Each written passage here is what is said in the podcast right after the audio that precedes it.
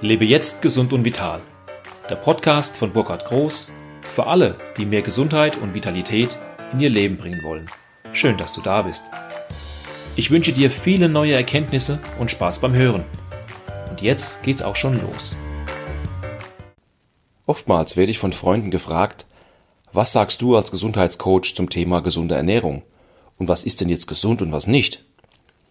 Die Lebensmittel- bzw. Nahrungsmittelindustrie hat mittlerweile alle gängigen Informationskanäle richtig gut erobert. Sie macht eine sehr gute Werbung und sie hat natürlich das Ziel, möglichst viel Umsatz zu machen. Sie nutzt dazu gezielt Vorbilder wie Schauspieler, Sportler und andere Prominente. Ich schaue mir gerne Werbung an, weil die Botschaft an Eltern, Großeltern, Kindern und alle Verbraucher sehr, sehr intelligent verpackt ist. Es werden wissenschaftlich klingende Bezeichnungen wie zum Beispiel probiotisch oder Präbiotika verwendet. Klaus Hipp birgt mit seinem guten Namen für die Qualität seiner Babynahrung. Es werden Aussagen über gesundheitsfördernde Wirkungen erwähnt, die mit Studien oder Siegeln belegt werden, die in der Regel aus eigenen Studien äh, stammen. Es geht kurzerhand darum, das Vertrauen der Konsumenten in die Produkte bzw. die Marke zu stärken. Das ist ja alles ganz gut so. Ja? Und natürlich unterstützen die Konzerne den Trend nach Bequemlichkeit und bieten Convenience Food und Co. gerne an. Zeitsparen bei gutem Geschmack ist das Ziel.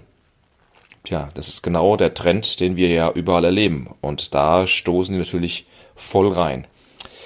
Die Ernährung wird gern als recht komplex dargestellt und das hält viele Verbraucher davon ab, sich intensiver mit diesem Thema zu befassen. Wie schon gesagt, die Lebens- und Nahrungsmittelindustrie als auch die Pharmaindustrie machen hier einen guten Job in Sachen Werbung. Da stellt sich doch die Frage, wie komplex ist denn gesunde Ernährung wirklich? Also vorab schon mal die Antwort. Gesunde Ernährung ist sehr einfach und auch sehr logisch. Lass uns zunächst mal schauen, was unser Körper braucht, um gesund zu bleiben und wieder zu werden. Es sind an für sich nur vier Grundnährstoffe, die wir Menschen für, gesunde, für ein gesundes Leben benötigen. Zunächst sind einmal die Kohlenhydrate, auch Saccharide genannt. Sie gehören zu den Hauptnährstoffen in der menschlichen Ernährung. Sie liefern schnell verfügbare Energie. Wichtigste äh, natürliche Kohlenhydratträger in der Ernährung sind Getreideprodukte, Hülsenfrüchte, Kartoffeln, Früchte und Rohmilch. Dann haben wir als zweites die Fette, auch Lipide genannt. Sie dienen als Energielieferanten und Energiespeicher. Nur durch diese Fette können fettlösliche Vitamine für den Körper verfügbar gemacht werden verfügbar gemacht werden. Genau. Dann haben wir als dritte Gruppe die Eiweiße, auch Proteine genannt. Proteine werden auch als Träger des Lebens bezeichnet.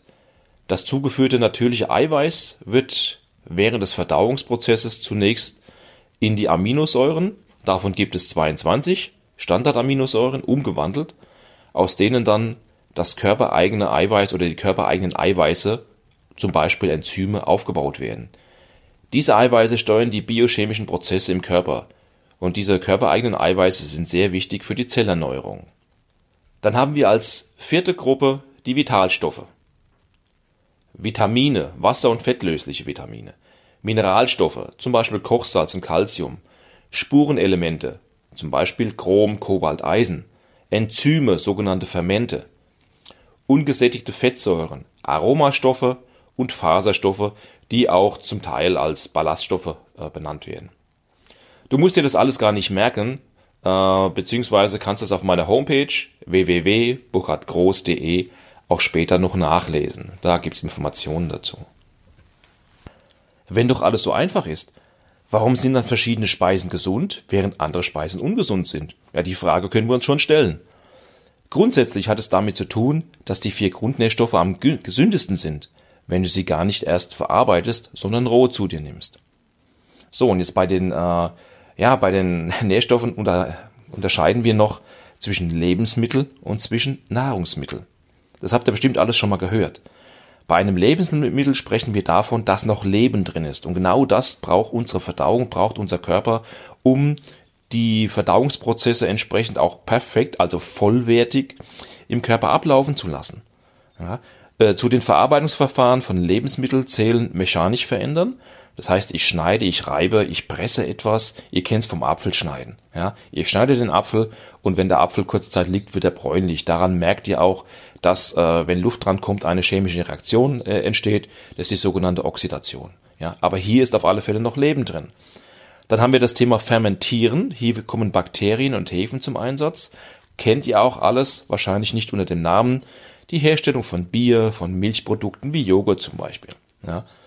Und dann gibt's äh, äh das dritte äh, äh, Verarbeitungsverfahren, das das Erhitzen, Braten, Kochen, Dünsten, Grillen. Das kennt ihr alles auch von zu Hause.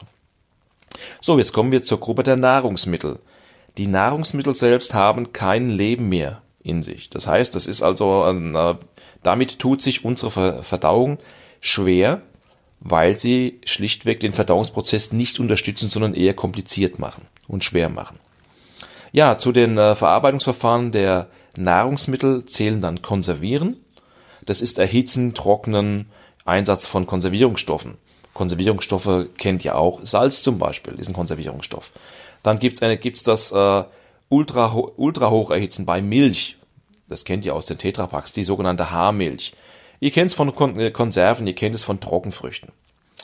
So, und dann kommt die äh, heftigste Verarbeitungsart, das ist das Präparieren. Hier wird durch chemische Prozesse, ja, alles haltbar gemacht. Das kennt ihr auch von Zucker, Margarine und raffinierten Ölen. Ja, die werden mit einem komplexen chemischen Prozess hergestellt. Und je höher der Grad der Verarbeitung, umso weniger gesund ist die Nahrung. Warum ist denn Erhitzen so schädlich für die Lebensmittel? Beim Erhitzen denken die meisten zuerst an den Vitaminverlust. Das ist jedoch nicht ganz richtig, denn Vitamine sind erstaunlich hitzeresistent, was wir nicht glauben. Es gibt zwar zum, äh, zum einen Vitaminverluste, doch diese sind geringer als allgemein angenommen. Beim Kochen hingegen werden wasserlösliche Vitamine ausgeschwemmt und landen im Abfluss statt in unserer Verdauung. Doch zum Glück kann man Gemüse auch dünsten. Der eigentliche Knackpunkt beim Eiweiß um Erhitzen, ja, und, und dem Erhitzen, äh, ja, das sind weniger die Vitamine als vielmehr das Eiweiß selbst, welches durch die Erhitzung denaturiert wird. Und in dieser denaturierten Form kann es vom Körper nicht mehr so aufgenommen werden, ja, wie es für, eine wie es für einen funktionierenden Stoffwechsel nötig ist. Was heißt denn jetzt schon wieder Denaturierung, werdet ihr fragen. Die Denaturierung des Eiweißes kann man am besten am Ei beobachten. In roher Form ist das Eiweiß flüssig. Doch wird es gekocht, verändert es seine Struktur zu einer festen Masse. Chemisch lässt sich keine Veränderung nachweisen, doch biologisch wurde in Tierversuchen nachgewiesen, dass Tiere, die naturbelassene Eiweiße erhielten, gesund waren, während Tiere, die denaturiertes Eiweiß erhielten, krank geworden sind. Und wie das bei den Tieren ist, ist es auch bei uns Menschen so. Ja, Eiweiß denaturiert bei ca. 40 Grad Celsius. Und das ist auch der Grund, warum wir mit 40 Grad Fieber oder oberhalb von 40 Grad Fieber in eine lebensbedrohliche Situation kommen. Das körpereigene Eiweiß, besser bekannt als Proteine, denaturiert. Der Körper kann es nicht mehr verwerten, was letztendlich dann zum Tode führt. Übrigens, kurzer Ausflug. Ich hatte ja vorhin auch schon über das Thema Erhitzung gesprochen. Haarmilch, äh, die wird für zwei bis drei Sekunden auf 135 bis 150 Grad Celsius erhitzt. Und die Folge davon ist, dass ca. 90 Prozent des Eiweißes nicht äh, einfach denaturiert sind. Ja, und für den Körper mehr eine Belastung als eine Unterstützung darstellen. Also so viel zum Thema Haltbarmachen von Milch. Ja, du erinnerst dich sicher in diesem Zusammenhang noch daran, dass unser Körper aus dem zugeführten natürlichen Eiweiß seine eigenen Eiweißbausteine macht.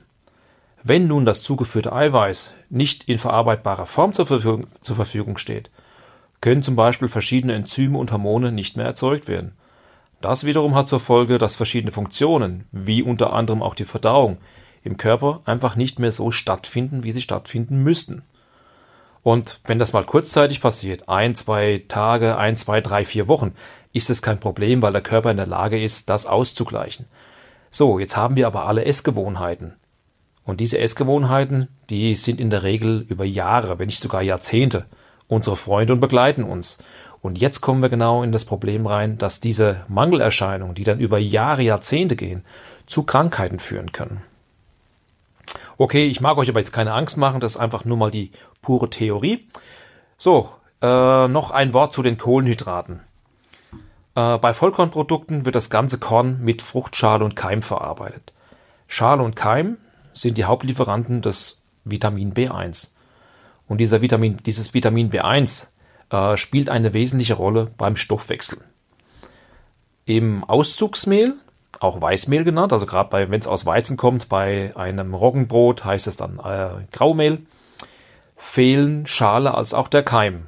Das klingt zunächst mal gar nicht so wild, weil es lässt sich gut backen, es isst sich ganz gut. Das Problem ist, dass genau das Vitamin B1 sich im Keim und in der Schale befinden und nicht im eigentlichen Mehlkörper. Und dieser Mehlkörper, das ist halt einfach, das ist ein, ich sage es mal im Fachdeutsch, ein Mehrfachzucker. Ich werde aber zu diesem Thema Zucker nochmal einen äh, eigenen Podcast machen, weil das würde den Rahmen jetzt hier sprengen. Und da gehe ich ganz konkret mal drauf ein, was ist Zucker, ja, welche Arten von Zucker gibt es und was bewirkt der Zucker in unserem Körper. Ja, jetzt zum äh, langsam äh, auf den Punkt zu kommen. Was darf ich denn nun essen und was nicht? Da gibt es so eine Faustregel. Es gibt vier Speisen, die du meiden solltest. Ja, das sind einmal Auszugsmehlprodukte, auch Weißmehl genannt. Ich hatte es ja schon gesagt, ob Weizen oder Dinkel. Das seht ihr relativ schnell. Auf den Mehlverpackungen steht immer eine Zahl. Und Grundregel die, Je höher die Zahl, umso mehr Anteile von Keim und Schale sind drin. Ein Vollkornmehl entspricht einem 2000er Mehl. Nur wird es nicht draufstehen, hier steht einfach Vollkornmehl drauf. Dann alle Fabrikzuckerarten.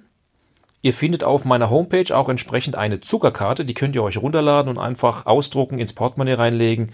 Dort habe ich die gängigsten äh, Zuckerbezeichnungen äh, auf, in Kartenform gebracht. Wie gesagt, von der Größe her wie, eine, äh, wie so eine Kreditkarte, passt wunderbar ins Portemonnaie und kann euch weiterhelfen, bis ihr einfach sicher seid und wisst, wie es geht. Dann lasst bitte auch alle raffinierten Fette weg. Margarine und auch entsprechende Öle. Da mal so eine, ja, eine, eine Größenordnung, wenn ihr ein Olivenöl kriegt, was fünf bis sechs Euro der Liter kostet, lasst die Finger weg davon. Äh, das ist kein natürliches Öl, es ist in der Regel bearbeitet, erhitzt oder auch noch raffiniert. Ein gutes Öl, äh, gutes Olivenöl, entweder aus Italien, Griechenland oder äh, egal wo aus dem Süden, liegt ganz grob mal zwischen 12 und 15 Euro der Liter oder die Flasche. Dann für diejenigen, die schon ein bisschen darmempfindlich sind, am besten gekochtes Obst weglassen, als auch Säfte aus Obst und Gemüse. Die sind sehr, sehr konzentriert und mit Konzentraten tut sich unser Körper recht schwer. Ist auch ein Punkt, den ich bei der bei dem Podcast mit dem Zucker nochmal weiter ausarbeiten werde. Ja, das war es an für sich schon. Also, ich fasse nochmal zusammen. Auszugsmehlprodukte weglassen, Fabrikzucker weglassen, raffinierte Öle weglassen und für die empfindlichen gekochtes Obst und Säfte daraus und auch aus dem Gemüse weglassen. Und jetzt kommen wir dazu, was empfehle ich oder was sollst du denn täglich essen? Ähm, Vollkornbrote oder äh, Vollkornprodukte. Man kann das Vollkorn auch in Form von Haferflocken, äh, roh essen. Ja? Also ich mache das jeden Tag. Ist wirklich sehr, sehr, sehr, sehr gut. Mir schmeckt es sehr gut und es hält auch länger an. Was hier auch wichtig ist, Abwechslung. Nicht immer das gleiche essen, sondern wirklich variieren. Ihr könnt bei, bei den Bäckern auch mal nachfragen. Ein guter Bäcker weiß, was Vollkornbrot ist und was entsprechend keins ist. Und geht bitte nicht vom Äußeren. Ich kann selbst, obwohl ich mich gut auskenne, vom Äußeren nicht erkennen, ob es ein Vollkornbrot oder ein Weißmehlbrot ist. Ne? Ja, dann haben wir so ein Frischkornmüsli, das mit frischen Haferflocken oder ihr weicht einfach äh, Getreidekörner einen Abend vorher ein und nehmt die morgens dann äh, entsprechend in dem in der eingeweichten Form. Nehmt auch das Wasser, weil da sich da auch äh, Vitamine drin befinden und esst das Ganze. Gemischt mit Obst schmeckt sehr, sehr lecker. Dann Frischkost aller Art, Rohkost, wie ich schon sagte, die Mohrrübe aus dem Feld ziehen und direkt rein in die Futterklappe und schön kauen. Ne? Ja, und dann haben wir zum Schluss noch naturbelassene Fette. Und da kommen jetzt die Butter, Sahne, Schmand. Also all die Fettprodukte äh, aus der Milch sind äh, entsprechend auch äh, ja, Speisen, die du essen solltest. So, und zu guter Letzt haben wir dann noch die unraffinierten kaltgepressten Öle. Die erkennt ihr daran, dass nativ draufsteht oder extra virgine. Ja, da haben wir auch Olivenöl, Sonnenblumenöl, Leinöl. Es gibt sehr, sehr viel verschiedene. Auch hier die Grundregel, immer schön abwechseln. Ja, jetzt kommen wir schon zum Landeanflug. Wie ich am Anfang schon bereits gesagt habe, es ist einfach und logisch. Klar erscheint das euch jetzt erstmal sehr viel. Ich habe ja doch einige Minuten jetzt gesprochen. Äh, ganz wichtiger Punkt ist der, nochmal kurz zusammenfassen. Unser Körper braucht keine rechts- oder linksdrehenden Joghurtsäuren. Er braucht ganz einfach nur vollwertigen Brennstoff. Und er bleibt leistungsfähig. Und äh, Du bist ja Verbraucher. Du als Verbraucher entscheidest auch immer, was du kaufst. Die Grundlagen, die hast du jetzt gehört. Und diese Grundlagen, die könnt ihr euch, wie gesagt, bei mir auch auf der Homepage anschauen, um einfach noch mehr Sicherheit äh, äh zu kriegen. Wenn ihr Fragen habt, schreibt mir. Ich werde schauen, dass ich die Fragen beantworten kann. Wenn nicht, kriege ich in Erfahrung, wie die Antwort lautet. Ja, das war es auch jetzt schon mit meinem zweiten Podcast. Ne? Ich wünsche euch ja vollwertiges Essen, ne, gesundes Essen. Bleibt fit. Eine weitere Grundlage habt ihr jetzt und wir hören uns. Tschüss, euer Burkhard.